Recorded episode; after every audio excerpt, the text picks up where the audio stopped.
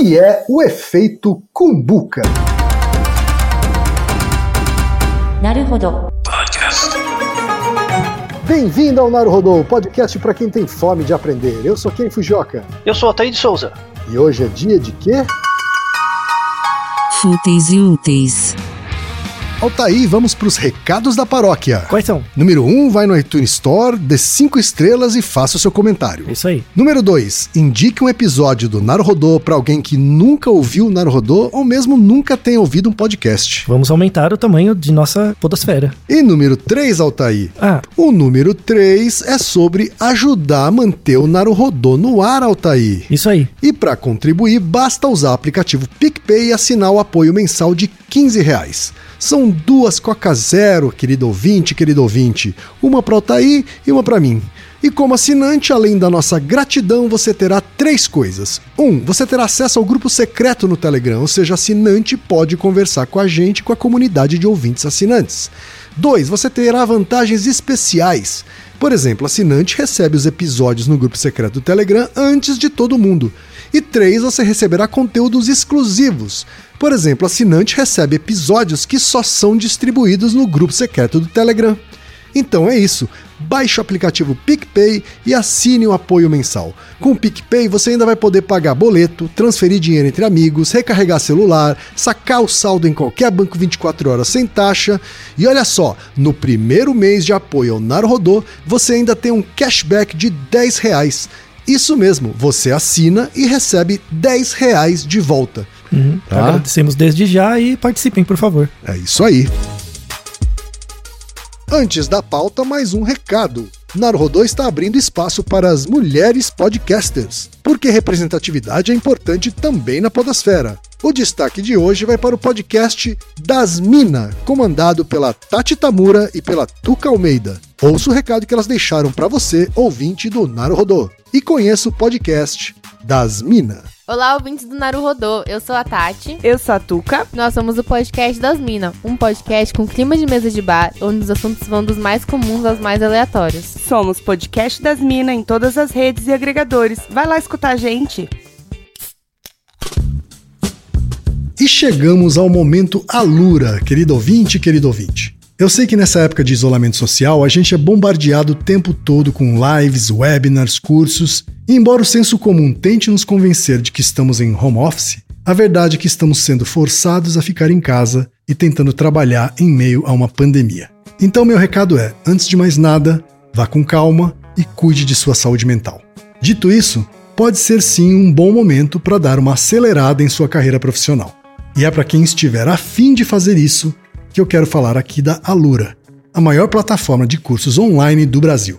Tem mobile, programação, front-end, infraestrutura de tecnologia, design, user experience, marketing digital, data science, inovação, gestão, tem para todos os gostos. E a Alura não é só uma plataforma. Ela é uma instituição de ensino, ou seja, ela garante a qualidade dos cursos que são produzidos por ela mesma. E funciona de um jeito muito simples. Você tem acesso a mais de mil cursos com uma única assinatura. Agora a vantagem: ouvinte Naruhodô tem desconto de 100 reais. Mas para ter esse desconto, precisa acessar a seguinte URL, anota aí, alura.com.br barra promoção barra Naruhodô. Repetindo, alura.com.br barra promoção barra Naruhodô. Altaí, temos aqui uma pesquisa Isso, pesquisa científica do CMCC, Centro de Matemática, Computação e Cognição da Universidade Federal do ABC. fantástica, é um estudo sobre a percepção do tempo em tempos de quarentena. Exato. Vamos ouvir o áudio então do professor André, da Universidade Federal do ABC, explicando um pouquinho sobre esse estudo. Junto com outros institutos, nós estamos começando uma pesquisa sobre percepção de tempo durante o período de isolamento e distanciamento social. Muita gente está sentindo que o tempo está passando ou muito rápido ou que está se arrastando durante esse período. E a gente quer entender um pouco melhor por quê. Para isso, a gente desenvolveu um questionário online que pode ser realizado no computador ou no celular e que demora uns 15 minutos para ser preenchido. A ideia é que as pessoas preencham esse questionário uma vez por semana durante todo o período de distanciamento. Mas caso elas possam fazer só a primeira sessão, ou caso elas percam algumas semanas, também não tem problema. Nosso objetivo é alcançar o maior número de pessoas, então, por favor, além de participarem, divulguem também a nossa pesquisa. Nós gostaríamos de ter pessoas de diferentes regiões do Brasil, com diferentes profissões e formações participando. Então, por favor, participem, divulguem e compartilhem. Obrigado. É isso aí, Altair. Então, vamos ajudar a divulgar isso aqui? Sim. O endereço é neuro.ufabc.edu.br barra timing. Timing se escreve T-I-M-I-N-G. Para facilitar, a gente vai também divulgar esse link em todos os nossos perfis de redes sociais do Naruhodô. E a pesquisa é aberta a todo mundo que tiver interesse. Então, participe da pesquisa. Todo mundo, exatamente. Não é só gente da, da academia, muito pelo contrário. Né? Eles querem a sociedade em geral, é isso, Otávio? Isso, de 9 a 90. Participe e envie para todos os seus amigos e parentes. É isso aí. Altair, hoje o episódio é especial, hein, É, Altair? porque quem mandou a pergunta é uma pessoa especial, muito relevante. Vamos tentar resolver um problema que o assola há décadas. Pois é, Altair. A pergunta de hoje foi originada, Altair, de um cara muito especial, meu amigo, meu brother, Luiz Gino. Ouvinte também do Naruhodo. Verdade, mas principalmente membro honorário do Braincast. A pergunta que nasce do dilema dele tem a ver com uma história que ele viveu. Uma história, inclusive, que ele contou no Braincast. Um caos. É, exatamente. Vamos ouvir essa história então? Olha, Pedir pro Higino contar rapidinho o que, que aconteceu. Entusiasta do programa Desafio Sob Fogo, um desafio de cutelaria proposto pelo History Channel, eu estava reunido na minha casa com a minha digníssima, um amigo e uma amiga para acompanhar a estreia da segunda temporada desse programa maravilhoso. Em determinado momento a gente estava com comes e bebes em casa. Em determinado momento eu fui servir um pouco de amendoim japonês e também um pouquinho de torcida sabor churrasco ou sabor pimenta. E aí alguém tava abrindo o saquinho de amendoim de torcida e ia comer dali mesmo. Falei, não, pera aí que eu vou lá dentro pegar uma cumbuca para servir vocês direito, a gente comer direito, afinal de contas, isso aqui é uma casa de respeito. Uma casa onde as tradições são respeitadas. Aí, quando eu falei que ia pegar cumbuca, minha amiga comentou, falou, nossa, cumbuca, faz tempo que eu não ouço essa palavra. Hoje em dia o pessoal fala bowl, né? Mas cumbuca é tão legal, né? Aí a Aninha comentou: Não, é verdade, a gente aqui em casa fala cumbuca sempre. Aí o outro camarada falou: Nossa, cumbuca, que palavra engraçada, né? Cumbuca, é super sonora, né? Aí a gente falou cumbuca algumas vezes e tal. E aí depois de poucos minutos, um dos amigos, acho que o, o camarada tava olhando o celular dele no Instagram. E aí apareceram anúncios de jogo de cumbuca. E aí foi isso, basicamente. Foi uma reação quase que instantânea, assim. Poucos minutos de separação entre a fala e a oferta de publicidade digital. E o resto é história. Altair, então, essa é a história por trás do efeito Cumbuca, Altair. Virou uma expressão no Braincast e, quiçá, no Brasil. Pois é, vamos, vamos ver o impacto disso, né? Vamos ver pelo grau, o grau de pessoas que será atraído por esse tema indescritível, mas cientificamente explicável. É, assim, mas esse tema é importantíssimo, né? porque a gente está vivendo uma quarentena Uhum. e acha que esse tema não é importante. Não. É claro que é importante. Não, fundamental. É? Ainda mais porque a gente nunca, nunca esteve tão conectado na internet por tanto tempo quanto agora, né? É verdade. Vamos ter elementos para conseguir testar essa hipótese da presença ou ausência de sincronicidade entre os ocorrerem na sua vida e outros eventos que aparentemente estão desconectados causalmente do primeiro ocorrerem também. Inclusive, assim, o Higino, ele está convencido de que nada é por acaso. Ele tem certeza que os celulares e computadores estão nos ouvindo o tempo todo e é por isso que isso acontece. Pode, Pode então. existir uma outra explicação também, né, Otávio? Não, mas pode ser que ele esteja certo. A, a questão é que no final desse episódio você consiga ter elementos para tecer uma hipótese testável sobre o fato do Higino estar convencido pela razão correta ou não. É essa a ideia. Bom, vamos lá. Primeiro, eu quero perguntar para você quem fale livremente. O que, que para você é aleatoriedade? Coisas aleatórias. Bom, meu primeiro contato com a aleatoriedade, Otávio, foi quando eu virei programador, Aham. Isso, tem a ver. Né? Isso. que tem a função randomize. Isso, range. né? Né, isso, que é a função de você randomizar, não sei nem se existe esse, esse verbo em português, É. né? Na- Ou seja, gerar aleatoriamente uma, uma variável. Uhum. É como se fosse um sorteio, vamos dizer assim. Né? Como se o computador, o computador fizesse um, um sorteio. Uhum. Né? Eu acho que para mim é essa a primeira, a primeira explicação, a primeira definição de aleatoriedade que eu tive. Você encontra aleatoriedade na rua? Assim, no seu dia a dia, você enxerga coisas que são aleatórias para você? Sim. Eu acho que não só na rua, né? Inclusive em casa, porque é onde a gente está passando mais tempo agora. Uhum. Enxergo sim. Então você acha que a aleatoriedade tem a ver com o fato das coisas acontecerem sem o seu controle sobre elas ou pela sua ignorância do fenômeno que gera esses eventos? Eu diria que é uma mistura dessas coisas. Então, então a, a ideia é atacar esse fenômeno nessas duas desses dois lados. Então, isso é uma coisa muito grave, na verdade, né? Assim, as pessoas confundem três conceitos. Elas confundem aleatoriedade com bagunça. Então, coisas aleatórias parecem ser coisas bagunçadas. Isso não é verdade. Você pode ter coisas muito ordenadas que também são aleatórias. Então, as pessoas confundem bagunça com aleatoriedade e confundem causalidade com aleatoriedade. E também elas confundem aleatoriedade com previsibilidade. Então, coisas que são aleatórias não são previsíveis. Então, no senso comum, coisas aleatórias são coisas que eu não consigo prever. Então, isso na minha vida aconteceu de forma aleatória. Eu não consegui prever, por isso é aleatório. Tá bom? É verdade. Tem um senso comum sobre isso, sim. Sim, que é muito comum. As pessoas são engambeladas por isso o tempo todo. Tá? Mas tecnicamente é errado, é isso? É, na verdade, você pode, se você conhecer o, o gerador aleatório dos eventos, existem eventos aleatórios que são totalmente previsíveis. É uma das coisas mais bizonhas das pessoas imaginarem no senso comum. Não, como é que uma coisa é aleatória e ela ainda é previsível? Uma coisa é o contrário da outra.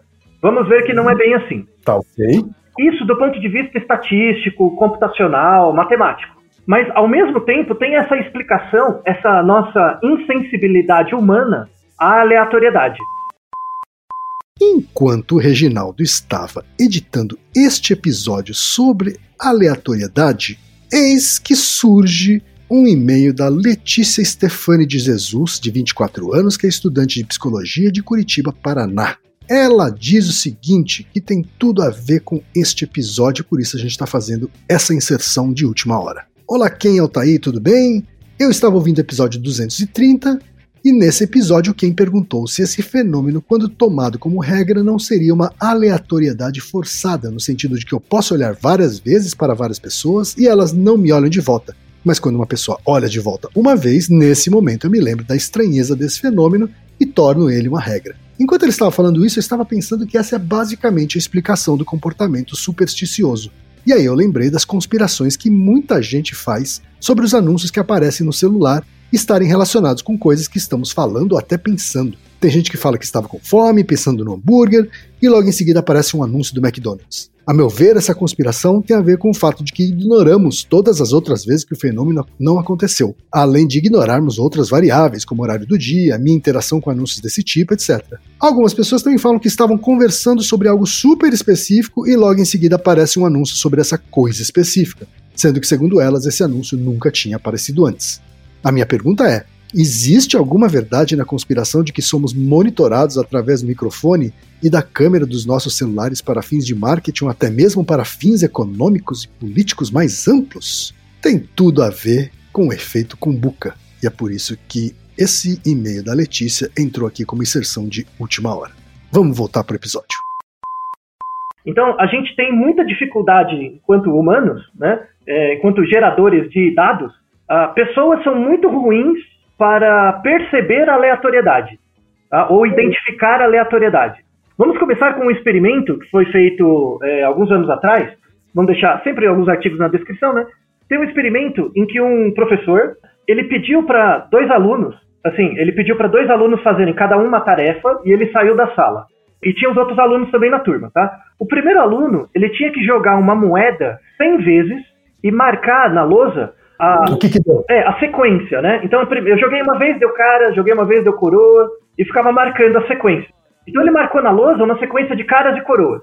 Aí depois, um segundo aluno, é, ele não jogou a moeda, ele escreveu num papel, assim, o que ele acha que daria no resultado de 100 jogadas de, de uma moeda. Então o primeiro jogo fez o experimento, jogou a moeda e anotou os resultados. O segundo Na sequência. na sequência, na sequência que aconteceu. O segundo imaginou na cabeça dele que ele estava jogando uma moeda e o que estava saindo. Uma sequência também. Ele não tá imaginando só quantas caras Não, deu e quantas A sequência, deu. a sequência. sequência. Isso, isso, a sequência. Aí o primeiro anotou na lousa a sequência gerada pela moeda e o segundo anotou a lousa imaginada por ele.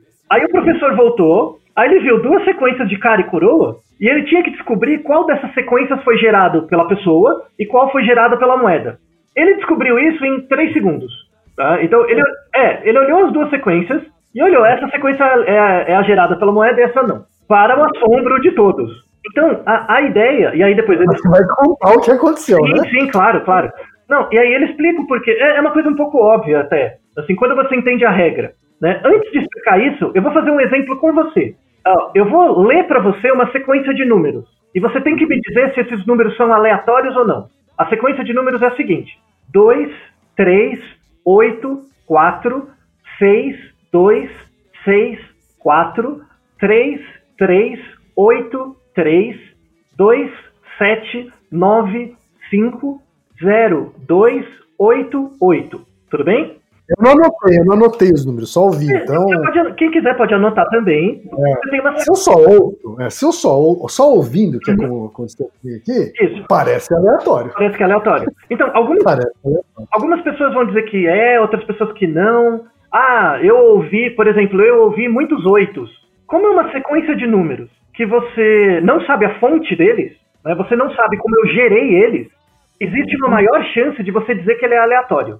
Sim, Tá? porque pode ser um, um, um saquinho que tem os números lá e só tem esses números que você cantou. Por exemplo, não tem os números que você não cantou. Isso, pode ser. Eu não sei, né? Eu não sei como é que de onde veio. Isso, você não tem ideia da origem da sequência. Eu posso dizer para você com convicção que essa é uma sequência aleatória. Mas como, como eu consigo ter tanta certeza de dizer que esta sequência que eu estou dizendo para você é aleatória? É porque eu conheço o gerador de números, o gerador dessa sequência. Então, a primeira mensagem importante é a seguinte. Você gerou essa sequência a partir de um randomizador, é isso? Isso. Então, eu conheço o gerador desses números que eu li. E você também conhece. Só que você não sabe qual é o gerador. Quando eu falava, ah, é óbvio. Como você não sabe, para você é aleatório. Quando um indivíduo tem desconhecimento do gerador dos- da sequência, para o indivíduo é aleatório, porque eu não sei a sequen- a- o gerador. Eu consigo dizer com convicção que essa sequência de números é aleatória, exatamente porque eu conheço a- a- o gerador. Enquanto eu tenho a percepção de que é aleatório, você tem a convicção de que é tenho aleatório. certeza de que ele é aleatório, tá? Porque eu conheço o gerador. E qual é o gerador desse número? Eu li para você uma sequência de 16 números, e são os 16 números que estão dentro da sequência do número pi. Sabe o pi? Né? O, o pi não começa com 3,1415? É uma dízima infinitesimal. Isso. Hum. E essa dízima, né, esses números, eles são aleatórios. Né? A, a- a ocorrência de cada número é igualmente espaçada das outras. Eles são aleatórios mesmo, tá? O pi. Então, se eu digo para você, ah, essa é uma sequência de números que está dentro do pi. Ah, é fácil, né? Então você já sabe o gerador, mesmo sabendo que os números são aleatórios, como você conhece o gerador, você cons- consegue identificar a sequência. Os números são previsíveis. Então veja que interessante. Eu te dou uma Ou sequência. seja, por, por mais que ele seja aleatório, ele é previsível. Ele é previsível porque você conhece o gerador. E aí a gente derruba o primeiro paradigma de que coisas aleatórias não são previsíveis. Exato. Coisas aleatórias são muito previsíveis quando você conhece as características do gerador. Então, isso é a primeira coisa. Bom, então aí fica fácil. Ah, é os números de pi. Mas, por exemplo, quer ver uma aplicação disso mais real? Sabe o- no banco, né? Você vai entrar na sua conta online do banco. Não tem o token do banco? Esse token, em geral, é um númerozinho que você coloca lá no site para ter acesso à sua conta. Que geralmente é só, só dura alguns segundos, né? Isso, eu não Só vale por alguns segundos. Você nunca pensou como isso funciona? Eu pensei, porque eu, como eu fui, só fui programador, então eu pensei. Isso, quando você tem seu histórico de computeiro, você manja mais ou menos como funciona. Mas a maior parte das pessoas acha que é uma, uma feitiçaria, assim, né? Mas como é que funciona? Existe um gerador aleatório de números, que não é pi, é um outro gerador, em geral uma equação, só que essa equação é escondida a mil chaves. Só que o, o, o, o aplicativo do seu, do seu celular tem essa sequência, tem esse gerador, e o, e o banco também tem o mesmo gerador. E os dois aplicativos. chave dupla, né? Isso. E os dois aplica os dois algoritmos, né, essas duas equações, elas geram números a cada 10 segundos, algo do tipo, tá? Ela gera uma sequência de números a cada 10 segundos. E o algoritmo do seu celular e o algoritmo do banco são sincronizados por causa do relógio. Por causa do relógio, né? da- do tempo. E aí, então, na hora que você coloca no seu no, no computador a sequência de números que está no seu celular, o banco vai validar com a sequência que está nele, no próprio banco, né? naquele momento de tempo. Se as duas sequências batem, aí ele abre o acesso. Aliás, eu já usei muito o relógio como uma das variáveis para gerar alguma coisa aleatória.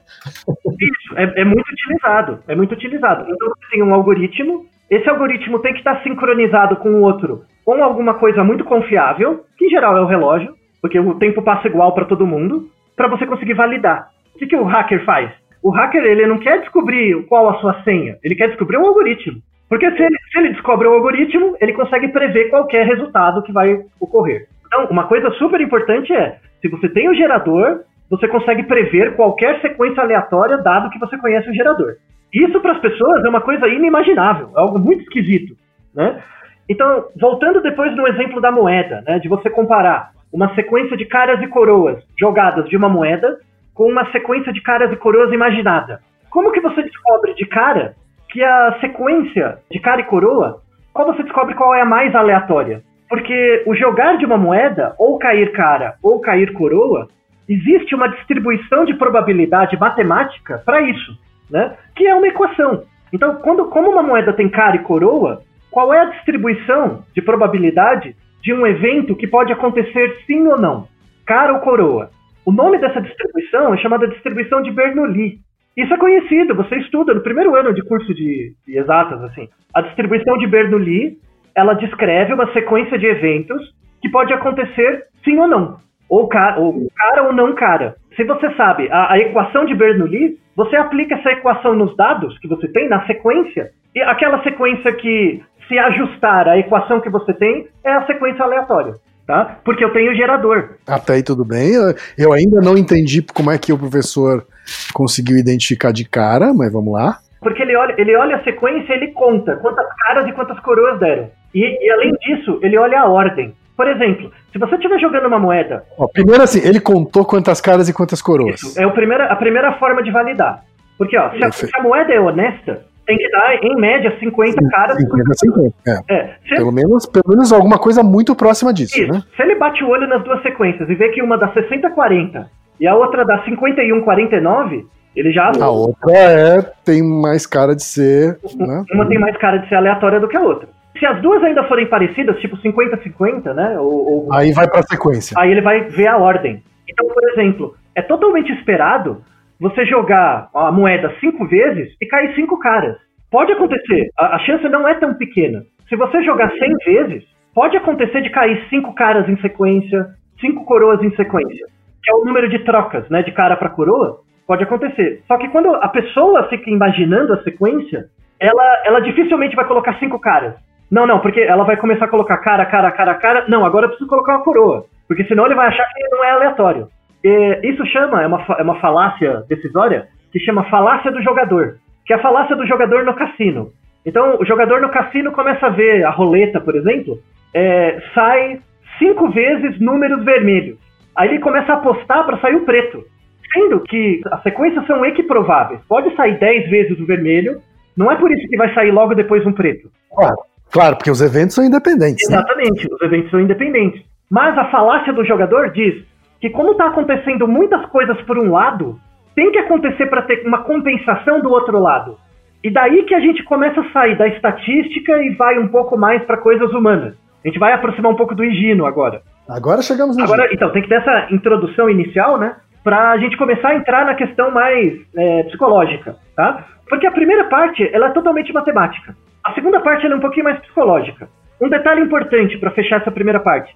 Você só sabe que uma sequência é aleatória quando você conhece o gerador dela. Então, se eu te dou uma sequência de números e você só tem ela como referência, você não sabe se é aleatório ou não, tá? Sim, Você só sabe se eu te dou o gerador, se eu te dou a função que gera os números. que foi exatamente o que aconteceu agora há pouco quando você me deu a sequência. Estava dentro de pi, mas eu não sabia que é, fazia parte da dízima periódica de pi. Por isso que você consegue prever, apesar de ser uma sequência aleatória, porque você tem o gerador. Isso mostra que coisas aleatórias previsíveis são extremamente úteis pra gente. Eu vou primeiro defender que o Higino tá certo. Vou defender os dois lados. Vou defender que o Higino tá certo, vou dar argumentos para você concordar com ele. Que na verdade o Google, sei lá quem, o Facebook, ouve você no celular e usa essa informação contra você. É totalmente possível que isso aconteça, que isso seja registrado mesmo, mas como ele faz isso? Vamos supor que é verdade. Tá? Você falou cumbuca, apareceu uma cumbuca. Você falou cueca, apareceu cueca. Quando você digita no seu, eh, sei lá, você manda um e-mail, escreve, es- escreve a palavra cueca, e logo depois aparece anúncios de cueca, faz sentido. Você percebe que você está sendo monitorado e o algoritmo pega palavras relevantes, né, pra, que você está produzindo de forma teoricamente aleatória, mas ele retira a aleatoriedade quando ele te manda um anúncio, tá? Entende? Então, vamos supor que você é um gerador aleatório. engraçado, inclusive, se começasse a aparecer anúncios de cueca. É, pode acontecer qualquer coisa. Mas vamos lá, vamos lá. É, aí daí vai, aumenta seu pênis, tudo, né? Vai vem tudo, né? Vem o spam, vem tudo. Pode acontecer. Pra falar um pouco sobre isso, eu convidei um, um grande amigo meu, um pesquisador muito sério, estatístico, né? Que já trabalhou, inclusive, criando é, algoritmos para avaliar a aleatoriedade de sistemas, que é o professor José Siqueira. Ele mandou um áudio explicando o que é uma sequ... quais são as características relevantes de uma sequência aleatória previsível. Eu vou discutir a partir daqui. Então vamos ouvir o professor doutor José de Oliveira Siqueira, que é graduado em Estatística pelo Instituto de Matemática e Estatística da USP, é mestre e doutor em Administração pela FEA USP e pós-doutor pelo Departamento de Matemática do Curran Institute of Mathematical Sciences da New York University. Atualmente é docente orientador do Departamento de Patologia da Faculdade de Medicina da USP, do Departamento de Psicologia Experimental do Instituto de Psicologia da USP e do Programa de Mestrado em Bioestatística do Departamento de Estatística da Universidade Estadual de Maringá. Vamos ouvir então o Dr. José. Um processo gerador aleatório é um processo no qual os eventos eles são gerados de maneira que há duas propriedades nesse processo. A primeira propriedade é a independência entre os eventos, isto é, a probabilidade de uma característica do evento acontecer num, num próximo instante não depende da história dos eventos. E a segunda característica é a similaridade, isto é, a ocorrência de um evento num instante seguinte, ele tem a mesma quantidade de conhecimento e de ignorância das ocorrências dos eventos anteriores. Por exemplo, se você tem uma moeda honesta com 50, então com 50% de chance de sair cara e 50% de chance de sair coroa, e você lança essa moeda algumas vezes, você tem que garantir que em cada lançamento, esse lançamento não depende, a probabilidade desse lançamento de sair cara, por exemplo, não depende dos resultados dos lançamentos anteriores. E a similaridade significa que as condições nas quais a moeda é lançada, elas são as mesmas em todos os lançamentos. Essas características são muito difíceis de serem conseguidas na prática, mas teoricamente constituem um referencial importante para definir o que é um processo gerador aleatório. Altair, ele tocou aqui, falou de um jeito mais sintetizado, vamos Sim. dizer assim, de coisas que a gente tocou aqui, né? Sim, e mais formal, né, também. E e ele tocou em dois pontos fundamentais, que só, quais são as duas características de um gerador aleatório, que é a independência e a similaridade. Então, Exato. Inclusive, ele falou da dificuldade de- da similaridade, né? De- na prática. Né? Na prática, você ter exatamente as, as mesmas condições em cada um dos eventos independentes. exatamente, que é a grande Porque, dificuldade. sei lá, né? Você joga uma moeda e pode ser que agora bate um vento, que não, não, não bateu no, no, no- no evento anterior, né? bem. Então, a, a grande dificuldade é você conseguir atender os dois. É praticamente impossível. Então, imagina você jogando uma moeda. O que, que é independência? Que o resultado que tem numa moeda não aconteça, é, não, não afete o próximo. Em geral, quando você está jogando uma moeda, você até consegue alguma independência. O problema é a similaridade. Porque o conhecimento que você tem em cada jogada tem que ser o mesmo. Se você começar a jogar moeda, você vai perceber que você vai começar a aprender umas manhas para jogar a moeda Exato. Né? Eu achei interessante, ele falou assim, dá, tem que ter a- o mesmo conhecimento e a mesma ignorância. Muito bem. Então, a, Né? a aleatoriedade também tem um grau de ignorância sobre a origem da sequência, tá? Para você achar que uma coisa é aleatória. E quais são as aplicações hoje, né? Você tem três tipos de gerador. O primeiro é chamado gerador verdadeiramente aleatório.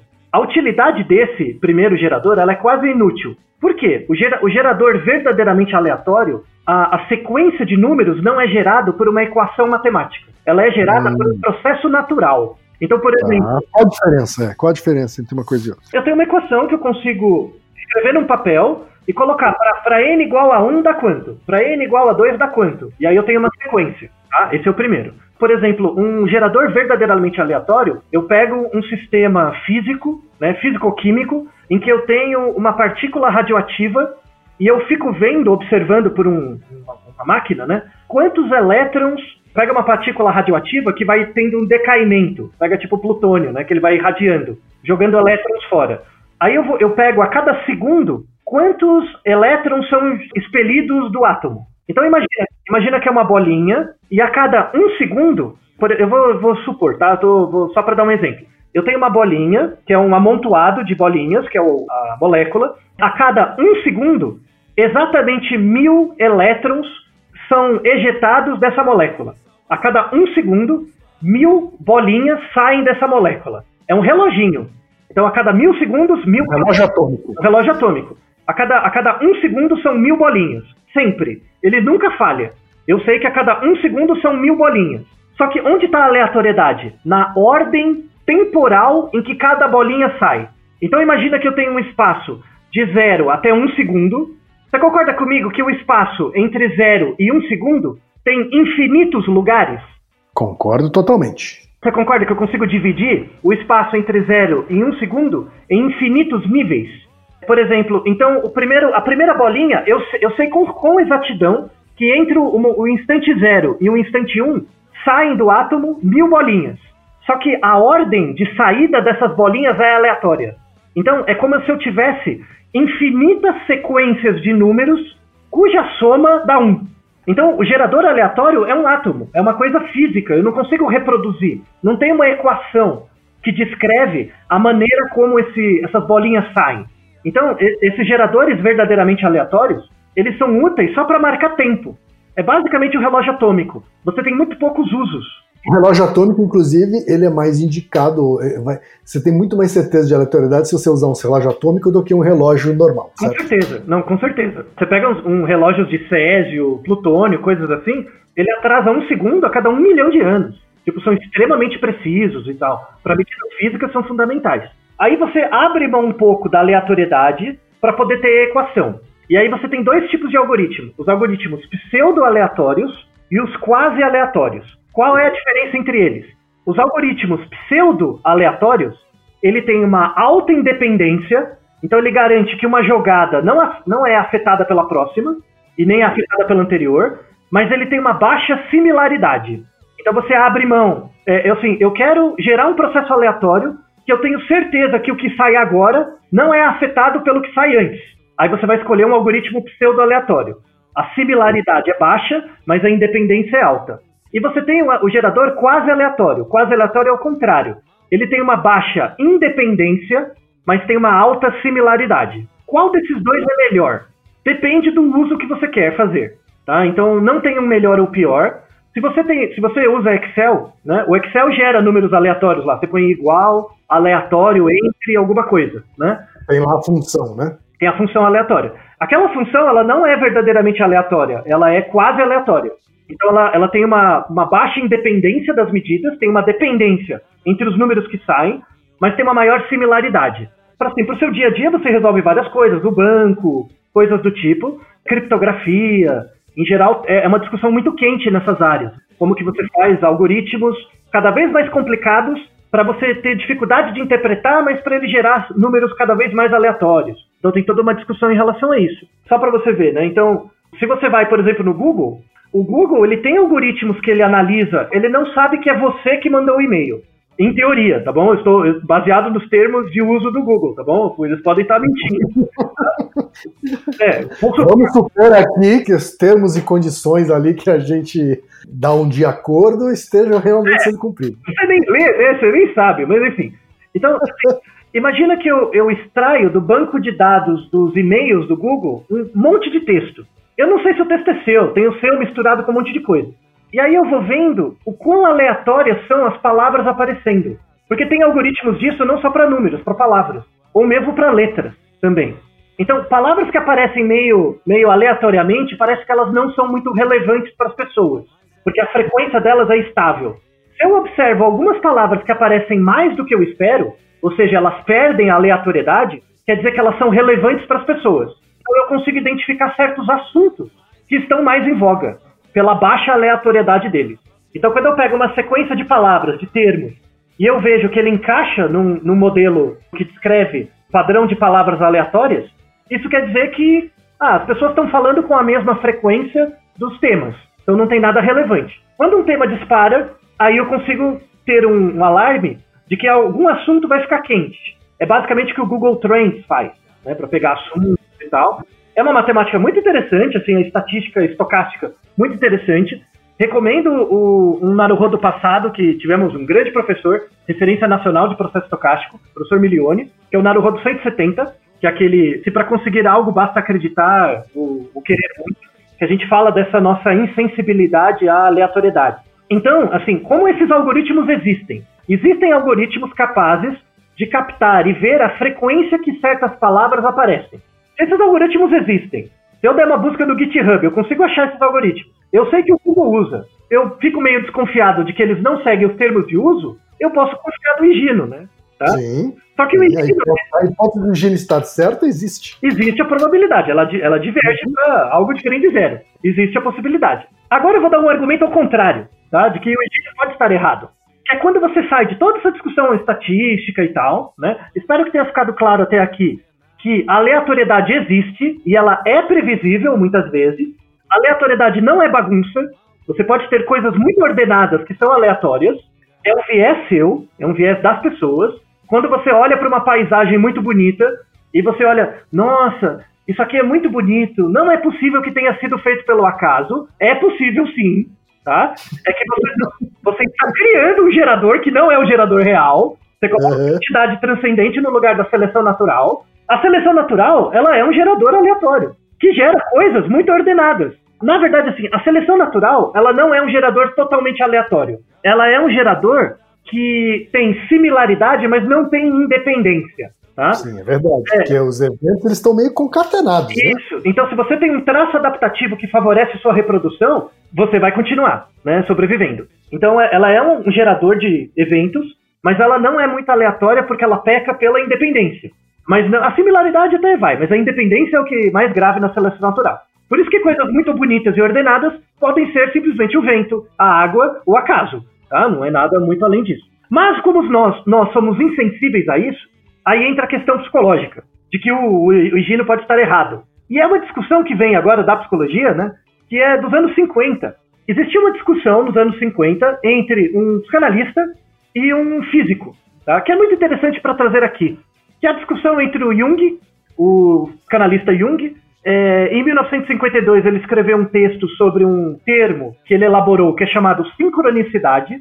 Qual é a definição de sincronicidade para o Jung? Ele parte do pressuposto de que eventos, mesmo apesar de eventos, dois eventos diferentes, que acontecem por acaso conjuntamente, eles podem não ter uma relação causal, mas eles podem ter uma relação relevante. Então, o que, que isso quer dizer? Dois eventos que acontecem no mesmo momento, mesmo que não tenha causalidade entre eles, gera sentido. É isso que acontece todo dia na sua vida. Você olha é, para alguém, é igual o nosso Naruto, né? você olha para alguém, a pessoa olha para você, vocês se apaixonam.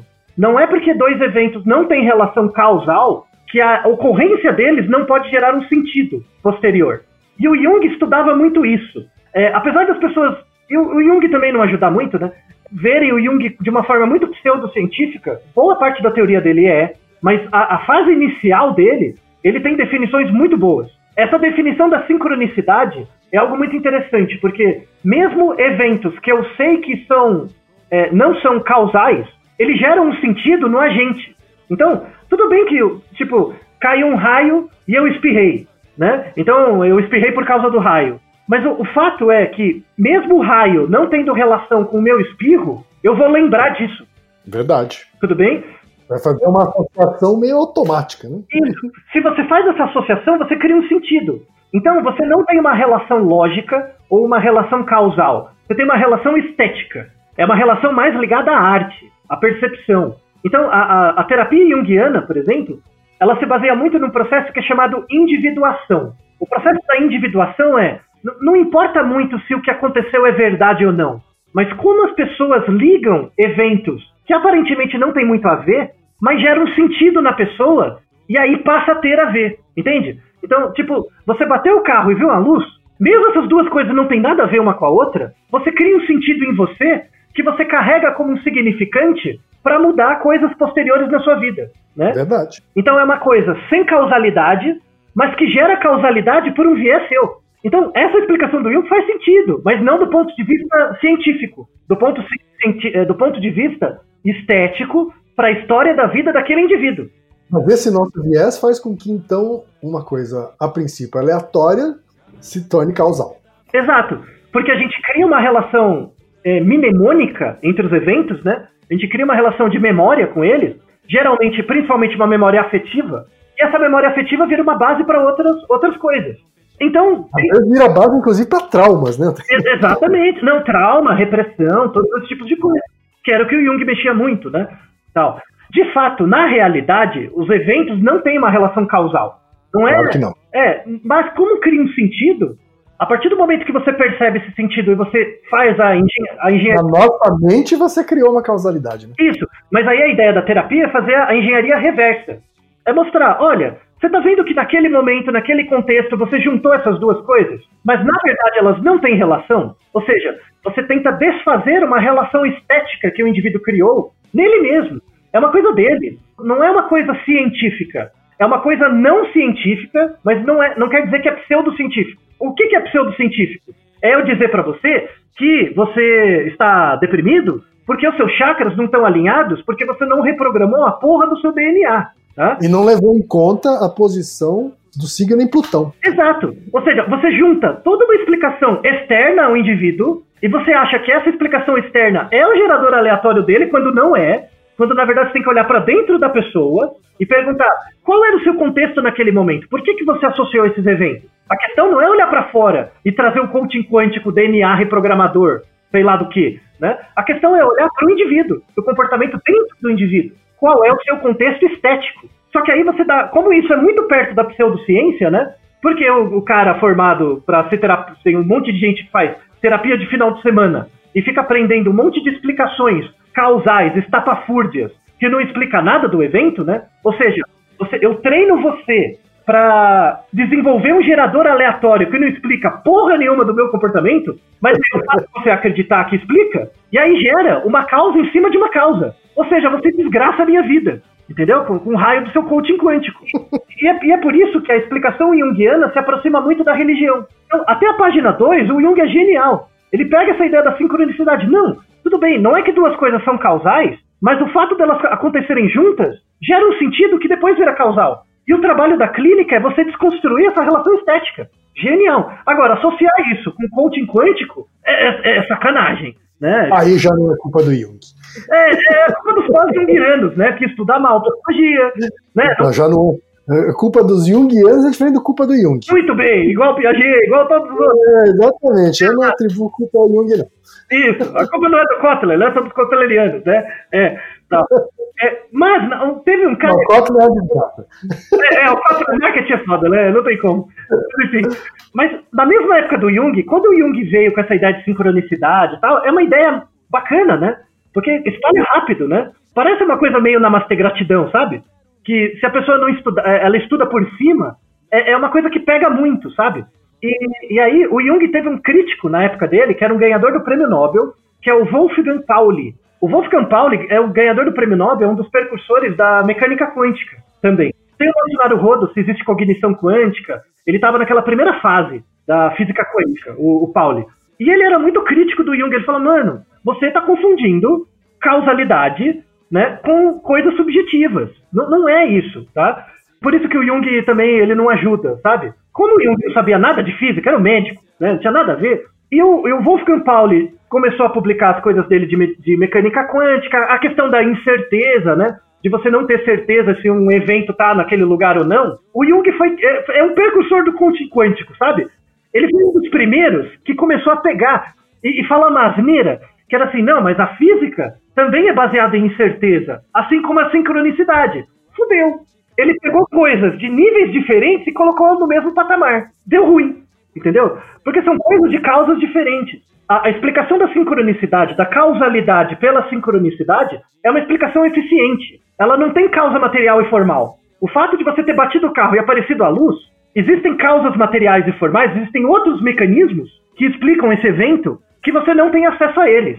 A única coisa que você tem acesso é bati o carro, apareceu a luz e o que eu senti. Então, a relação entre sincronicidade física quântica não existe. São relações de níveis diferentes. Uma é do nível eficiente, estético, da vida daquela pessoa, outra é do nível material e causal da física. Como eu consigo, e aí finalmente a pergunta do lado mais psicológico, né, para tentar ajudar a Higino, como eu consigo saber, né, como eu não sou do, do Google, eu não sou programador, eu não sei se, sei lá, se o, o Google está me perseguindo. Não sei se a Kumbuka, o Google ouviu ou não. Como que eu consigo testar? Tem dois jeitos. O primeiro é o teste do ponto de vista da causa material e formal, que é tentar entender o mecanismo do celular. Então eu vou tentar fazer uma pesquisa para ver os algoritmos, ver se de fato o Google consegue ouvir as pessoas. Porque se eu descobrir isso e descobrir que ele ouve, eu já respondi a pergunta. Eu, pronto, né? Já resolvi de um lado. Eu já resolvi do lado do mecanismo, né? Do mecanismo material e formal. Mas tem uma outra coisa que é subjetiva. Então, ah, eu não sou um programador, eu não sou engenheiro, eu não tenho acesso, não conheço ninguém no Google, não sei. Como é que eu consigo minimizar essa incerteza para mim, do ponto de vista estético, da minha causa eficiente? É, é você tentar fazer pequenos testes.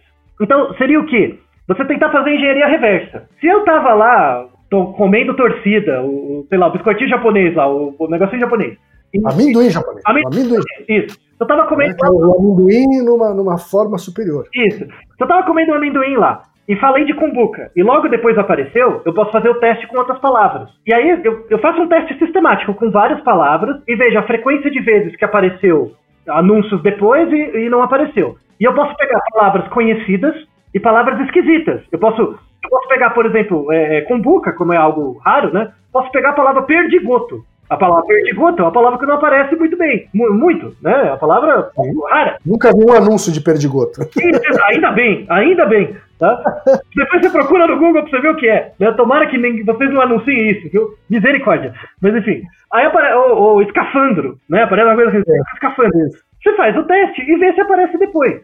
Se a frequência de vezes que aparecem anúncios frente a palavras que você fala, em relação a palavras que você não fala, for a mesma, a gente volta no começo do episódio, que é aquele exemplo das moedas, né? Ou seja, você criou uma metodologia para testar se uma sequência de eventos é aleatória ou não. Se você conseguir fazer isso, é, é, que aí as pessoas têm preguiça, né? Mas se você conseguir fazer isso e, num, sei lá, um mês, todo dia, você fala uma palavra perto do celular e vê, marca o tempo até aparecer um anúncio ou não. Nós temos uma insensibilidade muito grande a eventos que não são é, relevantes pra gente né? Claro, exato. É uma coisa que eu ia perguntar, inclusive, para você, claro. porque vamos supor que o Higiene esteja errado uhum. e o Google não está ouvindo. Sim. Né? Mas apareceu lá um anúncio de Kumbuka, sei lá, 15 minutos depois que falaram Kumbuka várias vezes. Uhum. Tá? Tem um viés aí, né, da gente ter percebido aquele anúncio. Exato. E você tem que excluir esse viés. Que é isso que não acontece na sincronicidade. O que acontece na sincronicidade, que é a relação estética, é exatamente a pergunta contrária. Por que, que você reparou exatamente nessa coincidência e não em todas as outras? Eu e você estamos no mesmo ambiente. E acontece um evento com nós dois. Por que, que você escolheu reparar nisso e eu naquilo? Isso diz muito mais sobre a gente do que sobre o ambiente. É interessante esse episódio para mostrar, principalmente uma coisa da psicologia, que a psicologia, ela é e não é ciência. Ela tem. Você pode dividir a psicologia, em vez de dividir nas porcarias das escolas, você pode dividir em duas grandes áreas, que é a área científica, que tenta buscar esses mecanismos geradores dos eventos, mecanismos descritivos, explicativos dos eventos, que tentam explicar grupos de pessoas, populações, tendências gerais, e você tem uma outra psicologia que é a estética, que não se preocupa com a veracidade do evento, mas se preocupa com o sentido do evento para você, que também é muito séria, pena que tem um monte de picareta, mas é uma área super importante, porque diz respeito ao que você faz com a sua vida. A sua vida, você mesmo, você é indivíduo, diz respeito ao indivíduo e não ao grupo. Então a gente tem uma psicologia que vai do todo, do, do, da parte por todo, e uma outra que vai do todo para parte. E a ideia é que os psicólogos sejam formados nessas duas áreas. A ideia é que o psicanalista tenha uma formação no método científico para saber como ele funciona, para ele conseguir ler melhor trabalhos para melhorar a área dele, estética. E o contrário também quem é um cara que trabalha muito com análise experimental de grupos tem que ter uma vivência de clínica para saber o impacto disso na vida do Zequinha. Isso não vale só para psicologia, mas vale para as pessoas. Você conseguir identificar geradores de eventos que dizem respeito só a você, e aí é um gerador de sentido para você, e aí você vai tratar disso na terapia. E quais geradores diz respeito a todas as pessoas em média parecidas com você? E aí você vai tratar isso na sociedade, como um ser político, como um cidadão. Então é, é, é um fechamento muito bonito. Assim, eu não sei de você, a gente vem de uma matemática muito pura, mas consegue chegar em questões muito básicas. Eu gosto do Naruto. Filosóficas. Filosóficas. Isso. Então eu agradeço muito ao Higino, ao professor Siqueira pelas contribuições, é, que permitiu trazer temas tão diferentes e alocá-los de uma forma muito esteticamente agradável àqueles que ouvirem esse episódio. Eu também agradeço ao Higino por ter gerado um episódio tão aleatoriamente fantástico. E o último episódio. Naruhodô, ilustríssimo ouvinte. O resto é história. O resto é história. E o resto é história. E o resto é história. E o resto é história. E você já sabe, aqui no Naruhodô, quem faz a pauta é você. Você tem alguma pergunta pra gente ou quer comentar algum episódio? Escreva pra nós. Podcast arroba podcast@naruhodô.com.br. Repetindo? podcast arroba podcast@naruhodô.com.br. E lembre-se, mande nome completo, idade, profissão e a cidade de onde você está falando. É isso aí. Naruhodô. Esse podcast é apresentado por b9.com.br.